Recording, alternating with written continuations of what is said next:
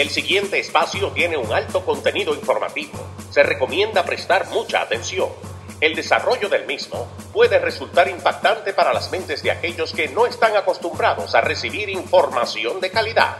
Repetimos, este programa puede causar traumas intelectuales permanentemente.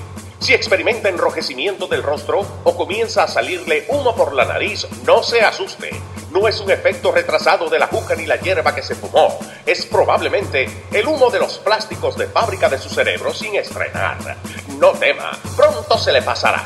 A continuación, Dando Fuerte con Pedro el Filósofo.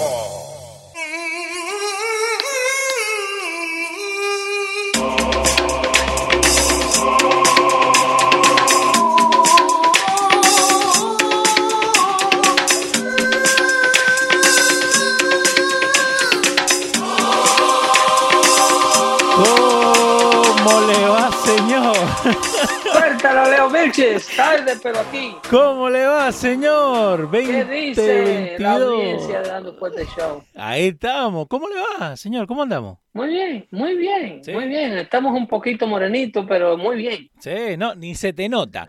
Eh, pero ca- cada, cada vez que vos te vas, eh, tercera guerra mundial, cuarta guerra mundial, ya estamos... No, todavía no empieza la tercera, no, No. importa. Lo contaba, ¿Qué papá. dice la audiencia? ¿Qué dice la gente de Dando Fuerte? Se le pide disculpas a todos los miembros de este network por esta ausencia de este espacio durante todo el mes de enero. Eh, estamos, gracias a Dios, de regreso con ustedes, vivo, saludable, Ujú. eh, con historia que contarles, análisis que hacerle y darle una revisión como ustedes están acostumbrados a todo el acontecer mundial, nacional, local eh, y a, a nivel de, ¿por qué no? A nivel personal también, porque esto, esto a pesar de que no es personal, eh, para que no se ofendan aquellos que a veces se sienten aludidos por el contenido de este show, Sí, señor. Y son no muchos, se ¿eh? trata. Sí, sí, son dos o tres, pero siempre están ahí escuchando. A propósito, saludo a Jesús Acevedo, que nos escucha desde las lejanas tierras de Texas. Sí, señor. Eh, saludo allá en, en Connecticut a nuestro amigo, ¿cómo se llama? Hace Eh, mucho que no sabemos de él. eh, Zurita, Zurita. A Humberto Zurita. Sí. Humberto no, ¿cómo se No? Rodrigo no. Humberto, era un actor. Sí, eh, acá tenés gente que te está mandando saluditos ya en el Facebook, como Alain Gómez, Rodrigo, eh, Jorge Aldaña. Eh, yo pensé que ya no existía el show. El show está, la página está, seguimos poniendo información y el primer show del 2022, ¿no? Alain, Alain Gómez debe de estar eh, contento porque estoy haciendo el show con una camiseta de los New York Yankees. Sí, ¿no? Tiene, tiene que estar súper contento. Eh, no, el show sigue vivo. Mientras Ujú. escuche, mientras estemos eh, vivos y con salud, eh, de- hemos de llegar a ustedes, siempre y cuando podamos, si la agenda nos lo permita. Sí, señor. Pero es para darle un poquito de vacaciones a los liberales demócratas para que se crean que en verdad se la están comiendo, cuando en realidad lo que están es haciendo lo que ellos mejor siempre hacen, que, embarrarla. ok, porque eso viene hace rato, ¿no? De lo, de lo que querían pasar primero el bill, después que lo firmaron, después que ahora el, el problema que, que Biden eh, no puede dar dos o tres palabras seguidas, pero supuestamente ellos están pasando las leyes que tienen que pasar, ¿no? Sí, la deuda nacional va por 30 trillones de dólares, está superando el Producto Interno Bruto de los Estados Unidos. Sí. gracias a toda la plata que la administración Biden, la, la deuda a- agonizaba para Mm. aquello, para ser justo con la administración de Biden, eh, a la salida del presidente Trump, eh, la, había dejado unos 24, 23 punto algo trillones de dólares en deuda. Ok. Eh, 23. de su- en su término en la presidencia, el presidente Trump en sus cuatro años agregó unos 3 punto algo, casi 3 trillones de dólares la deuda. Ok. Encon- encontró una deuda de más de 21 trillones de dólares, que fue prácticamente el dueño de la deuda nacional.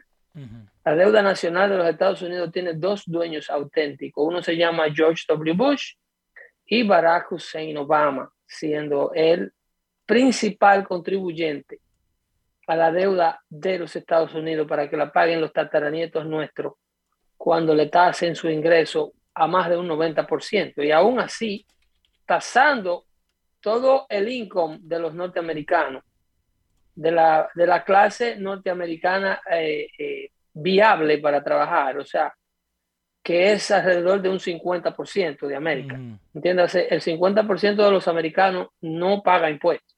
29 eh, millones, bueno, casi 30, como dijiste, es el debt que lo tenemos ahí en pantalla. A 30 llega, a 30 llega esta noche, antes de la medianoche. Wow. Antes de la medianoche, porque el interés sigue corriendo. ¿So vos decís que cuánto, cuánto porcentaje era de la gente que de verdad paga impuestos? 50% de toda la población norteamericana no paga impuestos. Ok, ¿por qué? De los, bueno, porque de los 300, eh, ¿en cuánto está la población nacional? Tú tienes 320 y tantos millones de habitantes en los Estados Unidos, de los cuales el 50% de ellos eh, está por debajo de la edad de ser, de ser contribuyente. Ok, ok. Eh, la otra porción está en retiro, son envejecientes, que es el mm. otro extremo, de personas que ya no aportan al, fisco, pues no aportan con los impuestos.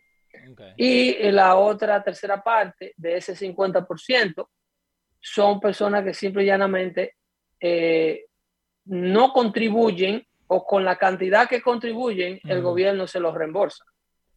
Esta, es la, esta es la gran parte. La gran parte eh, de, del contribuyente que no aporta es aquel contribuyente que tiene un ingreso eh, por debajo de sus aportes. Vamos a suponer, tú tienes un ingreso de 20 mil dólares al año, 25 mil, 30 mil dólares al año, pero tú tienes eh, seis muchachos, tú tienes cuatro muchachos. Solamente ahí el gobierno de, si tú, ah, si tú tienes un ingreso de 30 mil dólares y lo tienes todo por el libro, Vamos a suponer que pagues impuestos a todo tu ingreso. Okay. El gobierno de esos 30 mil dólares que tú produces, te saca alrededor de 6.300 dólares. Okay. En, un impuesto de un, en un impuesto federal de un 21%. Entonces, oh, de esos, de esos 6.300 dólares, como un pago de un 21% de impuesto a los 30 mil dólares que te ganaste durante el año, el gobierno te hace una serie de deducciones que si tú tienes, por ejemplo, tres hijos, ahí te dieron dos mil dólares por hijo. Ok. Ya el gobierno te, devolvió Solamente... el dinero que tú le diste.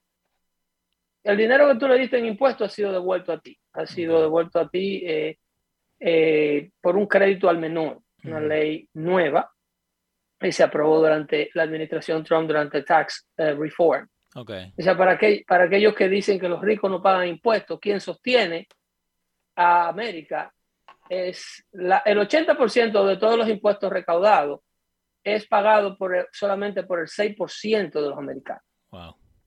Todo el 80%, el 80 de toda la plata que se recauda es contribuida al fisco por un 6% de los norteamericanos. Ese, ese número es muy chico. ¿eh?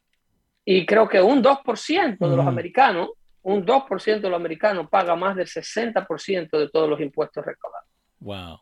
¿Y, y vos crees que, que, mucha gente de, de Zoom, eh, porque siempre dicen, no, como, como dijiste ahora, no, que los ricos no pagan impuestos, que los ricos no pagan impuestos. ¿Vos crees que la, la misinformación que lo que nos están dando que lleva a eso? Sí, correcto, porque el político, el político que vive de, de hacerle, de darle a la gente lo que le llaman un entitlement. Okay. La gente está entitulada o sea, la gente cree que el gobierno le debe un dinero. la gente cree que los fondos de desempleos que reciben, el gobierno se los debe. Cuando una ah. persona se sienta en la casa y recibe 1.200 dólares semanales, ellos creen que es que el gobierno le debe esta plata a ellos. ya no, no es, no es o blanco o negro, es que ellos piensan de esa manera. Es, entonces los políticos entitulan a la clase no productora a creer que el gobierno te tiene que dar esta plata. Ah, okay. No que eh, si a la gente le dijeran exactamente de dónde viene la plata que ellos reciben, el, americano fuera menos ingreído y más agradecido. la, principalmente la clase que, que, vota por el partido que sabemos cómo votan. Sí. Y que no, votan 95% demócrata. Pero es que no hay una información, al contrario, lo desinforman para eso lo que es el propósito del socialismo. El socialismo es entitular a Leo del dinero de Misael o viceversa. Sí, sí. Perdón, el titular a Pedro del dinero de Leo. Eh, eh, si tú ganas 250 mil dólares al año y yo nada más gano 10, el, el, político corrupto me dice a mí que nada más gano 10, que Leo es un ladrón. Exacto, que no pague impuestos, que, que, que se está robando, que se está robando 190. Wow. O sea, el político corrupto nunca le habla con la verdad a, la clase que no contribuye. Nunca le dicen, mira, Leo gana 200, porque cuando tú estabas eh, con, la, con la mano en la pared, sacudiendo la nalga, balando reggaetón en la discoteca y tomando buca, Leo estaba haciendo un examen de matemática que tenía que entregar al otro día en la mañana y se acostaba a las 3 de la mañana haciéndolo. Cuando tú eh, te pagaban el salario, eh, salías y te bebías el salario completo y le cogías 100 dólares prestado al amigo. Y el lunes había que prestarte dinero para el lunch en el trabajo. Leo del salario solamente gastaba el 30% y trataba de guardar el otro 70% para cumplir con sus compromisos y a lo mejor ahorrar el 35% extra eh, toda la semana o todos los meses de su salario. Pero eso no te Pero lo ahora Leo gana 200 mil dólares al año y tú nada más ganas 10, porque Leo se pasó la juventud con un plan un plan de progreso, un plan de trabajo, una planificación personal y luego una planificación familiar. Cuando Leo iba a la universidad con unos tenis New Balance de 35 dólares, tú ibas con el último Nike Air de colorcito de la edición de Michael Jordan de 235.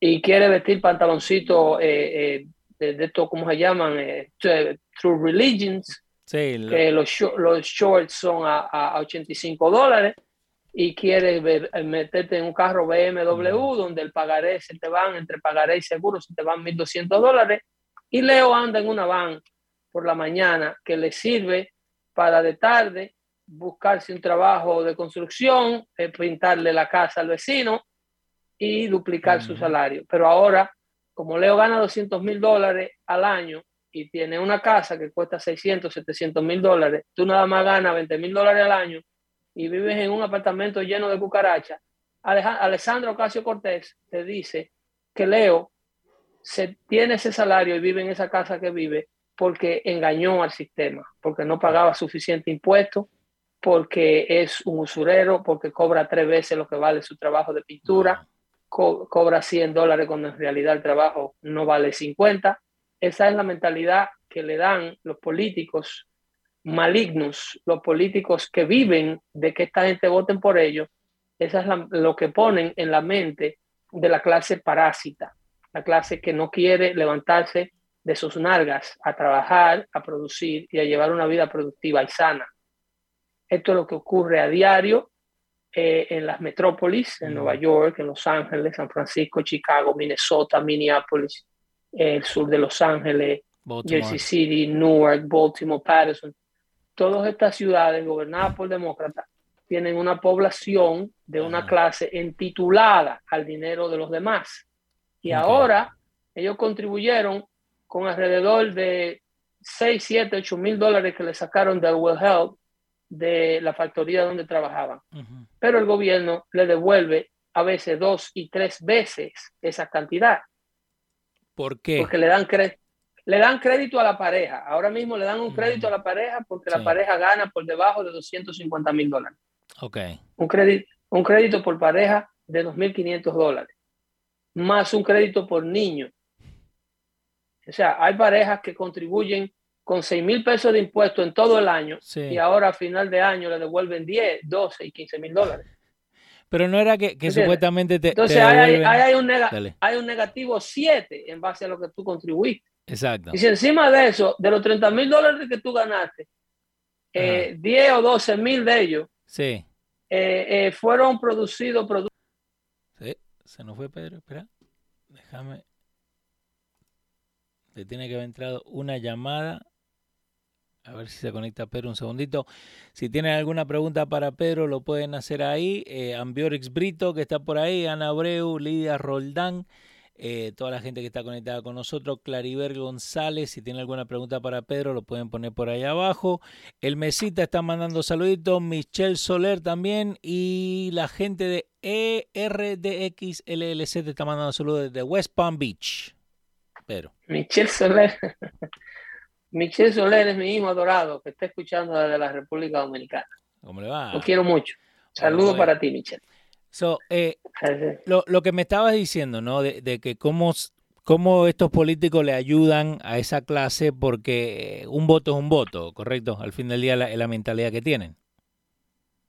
Correcto, correcto. La idea es poner esa clase en tu contra. Uh -huh. Es una guerra social, es poner al, al, al viejo contra el, el, joven, al joven contra el viejo, al pobre contra el rico, a la mujer en contra del hombre. Sí. Mira lo que está pasando ahora con este asalto a la feminidad, a la femininidad. O sea, mira lo que ha pasado con esta nadadora de, de la, de la Universidad de Pensilvania. Wow. Eh, una mujer que, que fue prácticamente rechazada del equipo de natación de la universidad cuando era hombre. Uh -huh.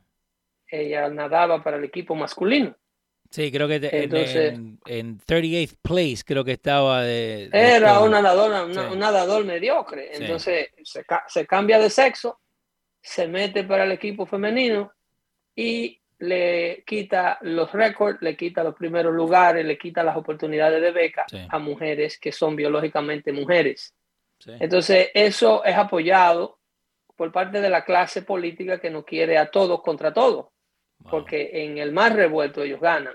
No, exacto. En este caos, en este caos social, ellos ganan. Eh, entonces, ellos crean los problemas para luego eh, inventar una solución que peora los problemas. Eh, la creación de todos los problemas, no solamente locales, estatales y federales, pero los internacionales y globales también.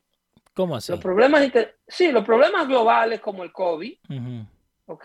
Y yo espero en Dios que si tomamos control de la, del Congreso de los Estados Unidos, eh, se vea eh, pronto, eh, se vea pronto eh, una, una, una, un régimen de consecuencia para uh -huh. con la clase política eh, que no le ha dado respuesta al mundo de por qué el COVID nació, dónde nació, cómo nació y, y, y, a dónde fue implementado. Y cada día y se quién, abre más.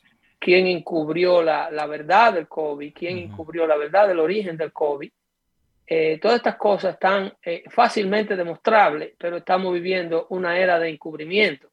Wow. Porque la creación global de esta pandemia, el beneficio global de esta pandemia para la clase que le gusta manejar a los demás, estamos viendo cómo Dios no puede ser burlado y lo mismo que fue creado por la maldad humana, ahora uh -huh. se le está cayendo encima a todos aquellos que crearon este problema. Eh, hemos visto como Canadá ya no puede con el lío.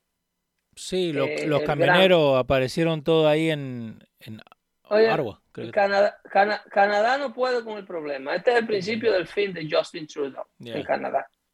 Este es el principio del fin de a lo mejor un, un país que estaba ciegamente confiando en el socialismo. Uh -huh. eh, saldrán nuevos brotes. De, o sea, habrá un frente de resistencia superior a la izquierda canadiense, un país que ya era super izquierda, sí. era Canadá, era eh, una imitación de, de, de, de, Bruselas o de, o de o de cualquiera de estos países de la, de la cabeza de la Unión Europea, uh -huh. aquí en el continente norteamericano, en materia del pensamiento socialista de izquierda. Sin embargo, todos estos abusos que ellos han cometido con sí. los mandatos, con los cierres, con la imposición, con el abuso de poder, le han abierto los ojos a mucha gente en el sector de la fe, uh -huh. en el sector de la clase trabajadora independiente, y se ha puesto de manifiesto el elitismo social en todos los planos, sí. en todos los planos, porque es que Dios, tú no te puedes tratar de burlar del plan, del plan de Dios y creer que te va a salir bien. Uh -huh. Dios, Dios, el, el, el, el, el enemigo solamente te soporta hasta que las cosas llegan a un deren. Cuando llegan a un callejón sin salida, el diablo simple y llanamente te saca los pies. Y esto lo vamos a ver en nuestros tiempos. Vamos a ver la consecuencia, la caída de eh, estos sistemas que se han aprovechado de la pandemia. El que ha hecho bien con el manejo de la pandemia será recompensado. Y la recompensa de los pueblos no se hará esperar. Y los pueblos, los líderes que han manejado la pandemia sin ánimo de lucro personal o de lucro partidista, ya de antemano tienen el favor del pueblo que le apoya. Eh, ¿Qué, qué son, país? Son muy pocos, son muy pocos contados con las manos. Eh, son muy pocos. ¿Como cuál? Bueno, yo me atrevo a citar el caso, okay. el caso eh, único del presidente de El Salvador, Nayib Bukele. Bukele, ok. me atrevo a citar el caso de la República Dominicana del presidente Luis Abinader. Sí, que han hablado muy bien. Que asumió en el corazón de la pandemia, un país con recursos limitados, eh, un país que previo a la pandemia tenía su propia pandemia de corrupción con la administración previa, que todos sabemos que en el caso de Abinader, Abinader no ganó, sino que el pueblo sacó al partido existente del gobierno. O sea, lo que eh, Abinader se, se benefició del milagro de un pueblo cansado. De un pueblo cansado que ya la corrupción le había robado las elecciones municipales. Había intentado robársela, obviamente. con el de la electricidad, ¿no? El, de la recuérdense, Sí, recuérdense las guerras de las cantinas y, las cacerolas y la cosa aquella, y la juventud se tiró a la calle. y, dijeron hasta aquí, y entonces el nuevo presidente, el famoso cambio, ha dado al traste con una administración en materia del manejo y del control del abuso del poder, porque los gobiernos son muy poderosos. Eh, y si los presidentes quieren abusar del poder que le da el pueblo, tienen toda la capacidad de hacerlo, porque el aparato del gubernamental eh, tiene demasiada fuerza y demasiados recursos en sus manos. Y una vez en el poder, si el presidente o los presidentes no tienen una intención legítima, pueden avasallar con todo y, pisotear a todo el mundo.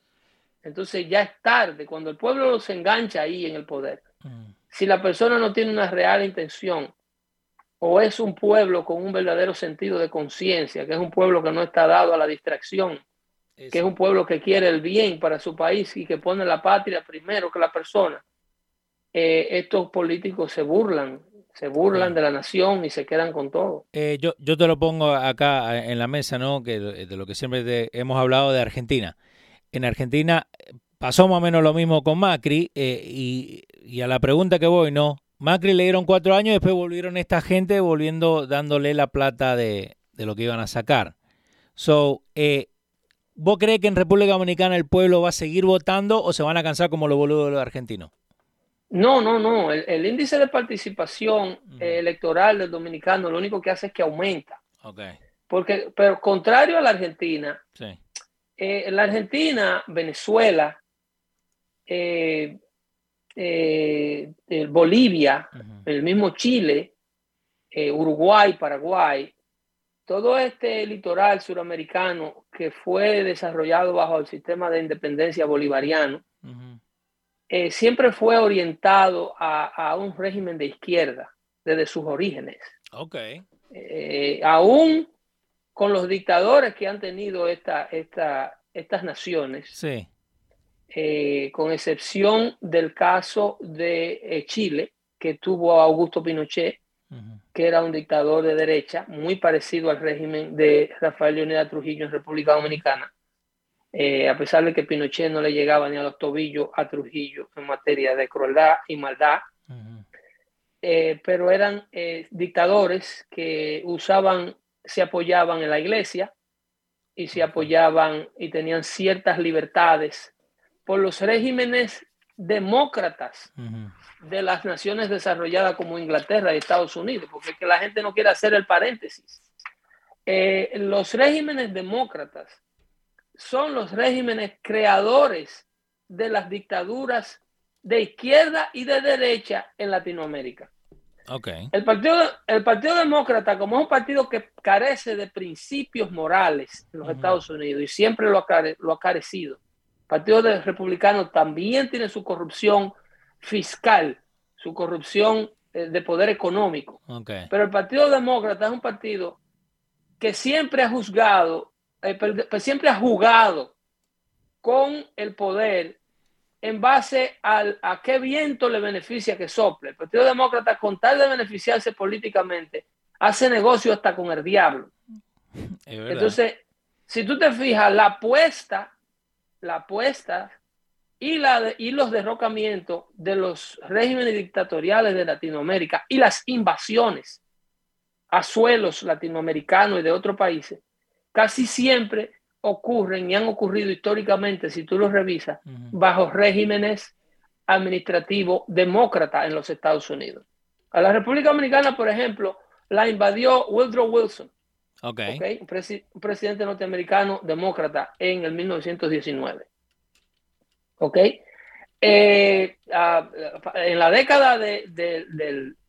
A partir del 1913, a 1919 la República Dominicana estuvo ocupada por los Estados Unidos, por un presidente demócrata que de hecho querían también anexarla a lo que luego eh, eh, presidentes como eh, Teodoro Roosevelt y un Congreso de mayoría republicana siempre se opuso.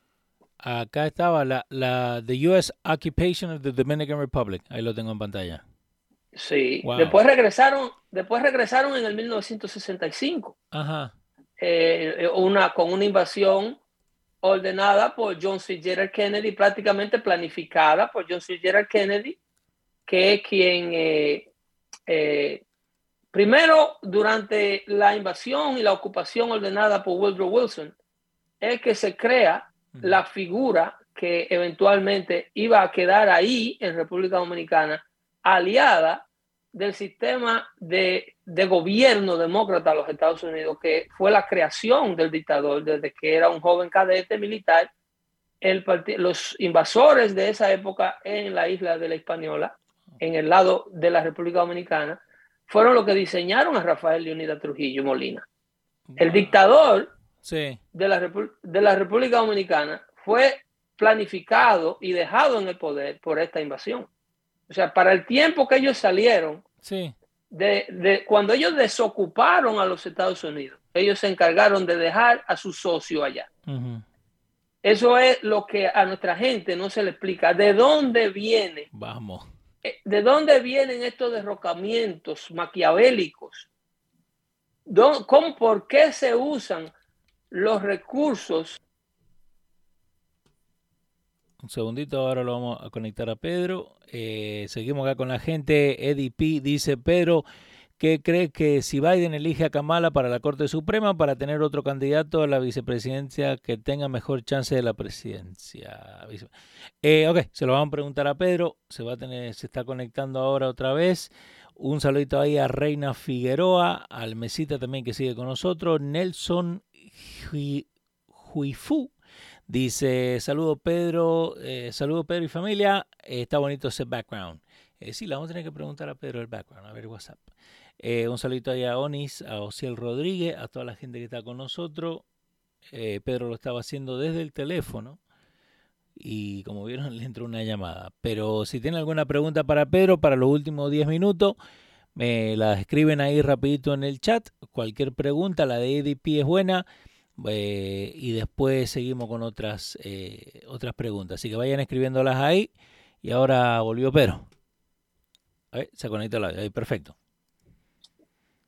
¿Me escuchas? Bueno, tú, aprovechas ahí y haces las pausas. Sí, exacto, no, le mandé saludito a toda la gente. Te tengo acá una, una pregunta que está buenísima, eh, pero quiero que termines con lo, con lo que estaba yendo con, esa información, ¿no? Porque... dame, la dame la pregunta, dame la pregunta. Ok, Eddie P. dice, Pedro, ¿Qué, tú crees si Biden elige a Kamala para la Corte Suprema para tener otro candidato a la vicepresidencia que tenga mejores chances a la presidencia?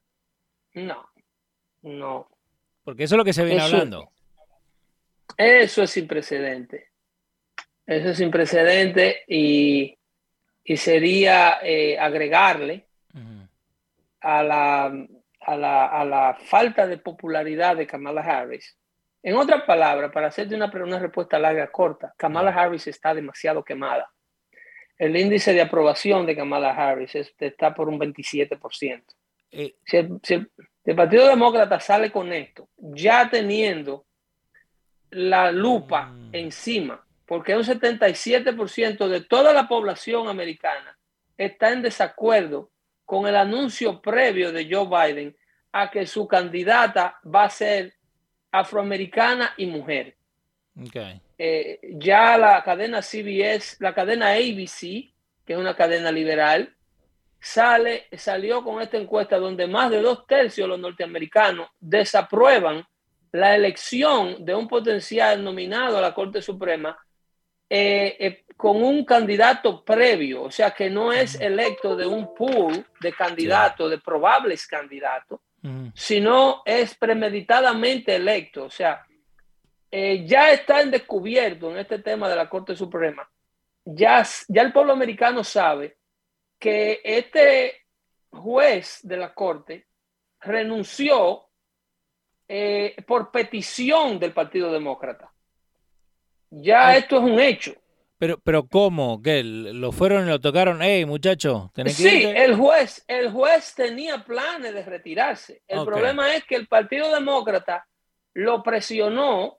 Aquí lo que se rumora y lo que se ya está corroborándose es que el Partido Demócrata presionó al juez, va, si te vas a retirar, retírate ya para nosotros poder nominar el juez de la Suprema Corte, ahora que tenemos la mayoría del Senado, con Kamala Harris como el único voto que marcaría la diferencia, porque el Senado es mayoría demócrata, porque Kamala Harris como vicepresidenta tiene el derecho al desempate.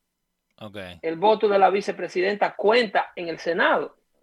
El, entonces, el juez prácticamente fue eh, eh, eh, traído, no hay una causa médica, no hay una razón de salud que indique que el juez tiene que retirarse ahora.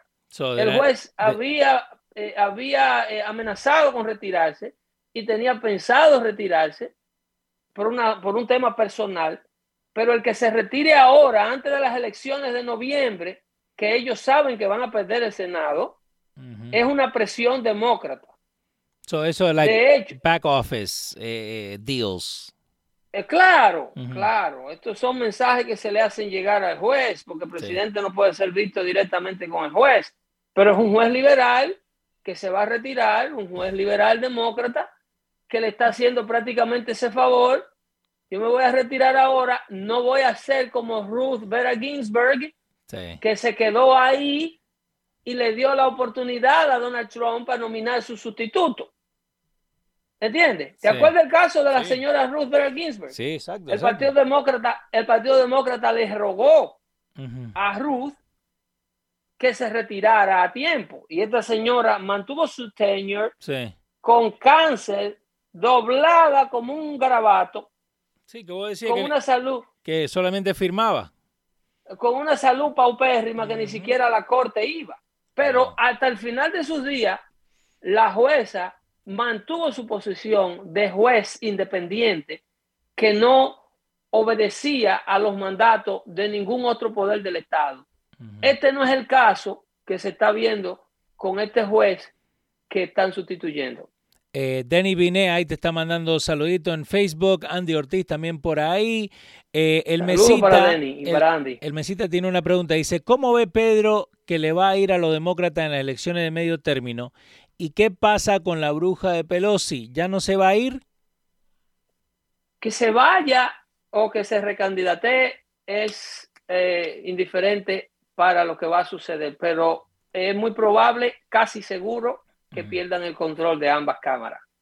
Eh, todos los apuntadores, a ustedes que les gustan seguir las encuestas, yo no sigo encuestas, pero las casas encuestadoras esta vez están tratando de rescatar su credibilidad y le dan un control al, al, um, al Partido Republicano de ambas cámaras, eh, en casi en todas las encuestas, con más de un 5% de ambos cuerpos. Eso quiere decir, en, el, en el Senado puede eh, haber un 5% por encima de lo existente en el Senado. Puede, estamos hablando de, de más de cinco senadores nuevos que pueden ganar nuevos escaños o demócratas que pueden perder lo suyo. Eh, hay mucho, inclusive hay escaños, si tú te fijas, hay una candidata a la, al, Congreso eh, que está retando, inclusive están en riesgo, aunque ustedes no, lo crean, la silla de Alexandra Ocasio Cortés. Y de AOC. La, sí, sí, la candidatura de AOC está, va a tener una pelea muy reñida. En pleno New York City. Así de difícil está, eh, o sea, no así de difícil, así de feo la han embarrado los demócratas en este primer año de gobierno. Porque ellos sí no la toca a nadie. Eh, bueno, ahora mismo ella es una diva. El problema es que lo que está ocurriendo eh, a nivel federal en Washington y las causas en las que esta muchacha se está envolviendo le ha traído enemigos no solo a ella como, como representante del distrito que representa en Nueva York, pero a todo el gobierno federal. Eh, eh, esta avalancha de policías asesinados en la ciudad de Nueva York por falta de las pólizas que ella promueve, de la reforma al sistema de fianza, por eh, un sinnúmero de cosas que han dado al traste con un desastre neoyorquino. Es un total desastre lo que está ocurriendo. Lo mismo pasa con, esta muchacha, con Ilan Omar, que está siendo retada por otra candidata musulmana, pero que fue, sirvió, al, eh, sirvió en el ejército de los Estados Unidos. Ok, ahora eh, no es que ella va a ganar solamente por tirarse a la, contienda. no, no, no, no es que está seguro el puesto de ella. Ella tiene que ahora pelear por su nominación dentro del partido porque la están retando. Eh, mira, dale. Dime. No, no, Antonio Castillo dice, Pedro, ¿cuál es la posibilidad de Trump eh, que no sea el candidato presidencial del Partido Republicano? la posibilidad de Trump, a, Trump nada más lo puede detener Trump. Y esto no, lo digo, no lo digo yo. La alta esfera del Partido Republicano, incluyendo a Mitt Romney, que es su enemigo a muerte, senador de Utah, eh, entienden que la nominación a la presidencia del Partido Republicano es de Donald Trump si él la quiere. Okay. Donald Trump sigue siendo la figura de mayor arrastre en el Partido Republicano. Un, solo PAC de Donald Trump publicó ayer recaudaciones de fondos de más de 120 millones de dólares. Un solo PAC. O sea, eh, todo el dinero, todas las apuestas están detrás de Donald Trump. Inclusive Nikki Haley, en principio de, la toma de posesión de Biden, que Nikki Haley es una mujer que tiene una gran popularidad en el Partido Republicano. ¿Se acuerdan de Nikki Haley, que era gobernadora de, Indiana? Y era la embajadora eh, ante Naciones Unidas, eh, la embajadora de los Estados Unidos en Naciones Unidas, eh, dejando su puesto con una gran popularidad, una mujer sin escándalo de ningún tipo, con un con un background eh, de moda, porque lo que está de moda es ser eh, miembro de la minoría y ser mujer. O sea, ella tiene todas las cualidades con las que se eh, pelearía contra un candidato demócrata, supuestamente como pelean los demócratas. Sin embargo, Nikki Haley dijo que le preguntaron que si corría para la presidencia en el 2024 y ella dijo solamente si el presidente Trump no corre. Oh, si el presidente dijo, si el presidente Trump corre, yo no voy a perder tiempo en una candidatura. Porque acá, eh, ¿cómo se llama? Eh, alguien escribió que si veíamos el the senile hasta el 2024, digamos que, que Biden no llegue. Entonces ahora tenés a Kamala, que agarra como presidente. ¿Vos crees que es eso de tener la primer presidenta afroamericana femenina y todo, que le va a hacer que la gente vote y salga a votar? Por Kamala. Sí. Por Kamala. Por Kamala. Leo Vilche, si para Joe Biden ellos tuvieron que inventarse al COVID, para Kamala Harris van a tener que inventarse al diablo suelto en la tierra. ¿Por qué? Van a, van a tener que sacarlo del infierno con todo cola y tenedor y, traerlo a candidatearse. Que Kamala Harris es una, una, mujer pésima como candidata. El Partido Republicano inclusive está cuestionando a Joe Biden nominarse de nuevo en caso de que su salud le permita. El Partido Demócrata, perdón, está cuestionando a Joe Biden volver a elegir a Kamala Harris en su papeleta electoral si llegara a correr de nuevo como presidente. Él dijo que sí, que la elegiría. Sí. Lo que te dice que si está haciendo ese aclarándum es porque la pregunta está ahí. Tú vas a correr con Kamala. Ok, ok. Tú vas a correr con la reina de la risotá. Una mujer que todo lo contesta con una carcajada. Una mujer que tiene un 27% de la población. Una mujer a la, misma, a la que tú mismo le diste el encargo de la frontera para que se la llevara el diablo. Porque eso fue lo que hicieron con Kamala Harris. Y lo que venían de antes. ¿Te acordás cuando tuvieron head to head? Claro, claro, porque Kamala Harris le fue impuesta al mm. team Biden. Kamala Harris no fue electa por una, por una conversación que tuvieron Eddie Gill, la doctora Jill, Biden, que tuvieron en la cama una noche. Y dice, viejo, ¿por qué no corremos con Kamala? La que te acusó de racista, de la de que tú te oponías al paso de la ley de los derechos civiles y de los buses y de los buses escolares que recogieran a los negros y a los blancos juntos. Vamos a correr con ella. ¿Qué tú crees si corremos con ella? ¿Tú crees que eso fue una decisión interna del Team Biden? A Kamala Harris se la metieron por la garganta a Joe Biden y Joe Biden no quiere saber de ella. Wow. Y la tiene lo más lejos de ella posible. Kamala Harris y Joe Biden tienen el mismo affair que tenían Joe Biden y Barack Obama, que andaban juntos para arriba y para abajo como, como Santo y Domingo. un anuncio que había allá del Café Santo Domingo. Eh, Kamala Harris y Joe Biden no pueden ni verse ni verse, ni, ni, no pueden, no, se toleran. Y ahora, que, y ahora que lo pone así eh, mil veces. Eh, pero antes que nos vayamos, porque ya estamos a tiempo, eh, te quiero dar una historia rapidito de nuestros oyentes, Camilo y Onis. Right? Son dos oyentes. Yo lo llegué a conocer a Camilo, que nos ayudó ahí en el estudio, ahí en Sicocos, a armar un par de cosas. ayer los dos hicieron ciudadano americano. Excelente. Pusieron su fotito ahí en su Facebook, entonces le quiero dar las gracias y también viste para porque a esto es lo que vamos a hacer el show. Es para que para mejorar. ¿De dónde Camilo? Eh, dominicano. Ok. Ahora Camilo es un mejor dominicano. Y, Onis también. Son dominicanos más valiosos porque tienen ciudadanía norteamericana. Sí, señor. Así que, de hecho eh, eh, cabe congratular a la urbe dominicana porque los informes de, eh, de economía del Banco Central de la República Dominicana ponen a ultramar, o sea, a la comunidad dominicana que vive fuera del país, como la segunda mayor fuente de ingresos de la, de la economía norteamericana. Oh, de la economía dominicana, perdón. A lo que yo digo que no es la segunda, porque los eh, la data del Banco Central de la República Dominicana solo se enfoca en el ingreso bruto de la comparación de las dos cifras. Dice que lo único que le mete más dinero al fisco dominicano que la comunidad de las remesas de la comunidad que vive fuera es las exportaciones en República Dominicana. Las remesas del dominicano a dominicana están por encima de los ingresos del turismo en República Dominicana. Es la segunda fuente de economía, pero yo digo que es la primera. Y, lo que y se lo digo, señor gobernador del Banco Central, no puede poner la data del ingreso de ultramar, o sea, las remesas no pueden ser evaluadas como se evalúan los ingresos de las exportaciones, porque el producto de las exportaciones es un producto interno bruto.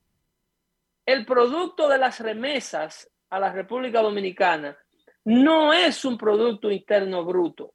En, en su gran mayoría, y no tengo la data científica frente a mí para decirle qué porcentaje es, pero yo me atrevo a apostar que más de un 70% del dinero de la remesa es un producto interno neto.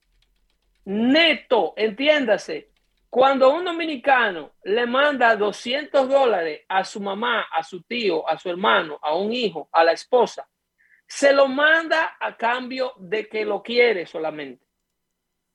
Es un dinero que el dominicano que manda esa plata de aquí no recibe nada a cambio.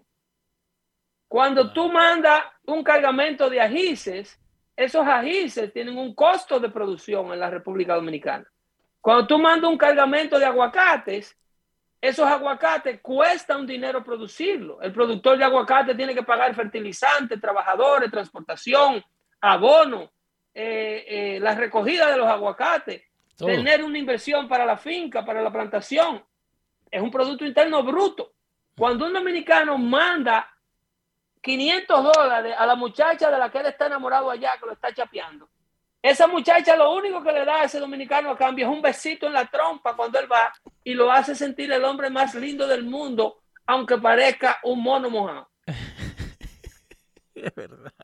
¿Qué pasó, Leo? No te rías, Leo. Pero, eh, no te rías, hay mucha gente sufriendo. No, pero, pero lo, lo, que me acaba de explicar ahora es verdad. Y, y... las remesas son oh un producto interno neto en un 70% su mayoría. Ese, yo le, daría un 20, un 28% a las remesas de dominicanos que están invirtiendo en la República Dominicana, que están comprando un apartamento, que están, lo mandan para una cuenta de ahorro, que compran un vehículo, eh, que tienen algo, un intercambio comercial. Pero en más de un 70%, la plata de las remesas no es un intercambio comercial, es solamente un negocio de una vía. Exacto. El dominicano manda, manda, manda. Entonces, si tú analizas ese ingreso que tiene la República Dominicana en base a su incentivo neto a la economía de la República Dominicana, te vas a dar cuenta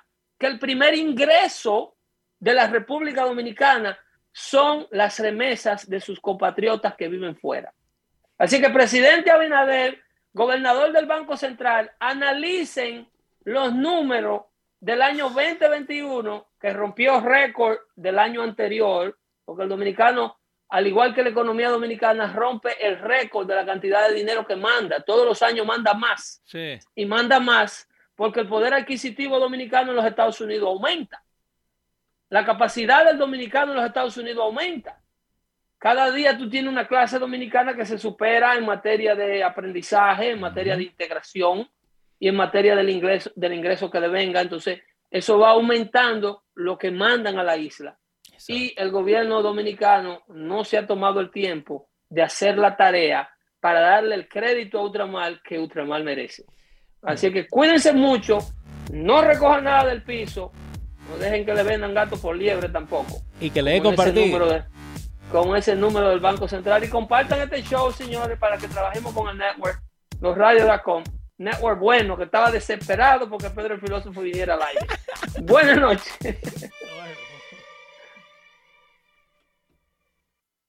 Música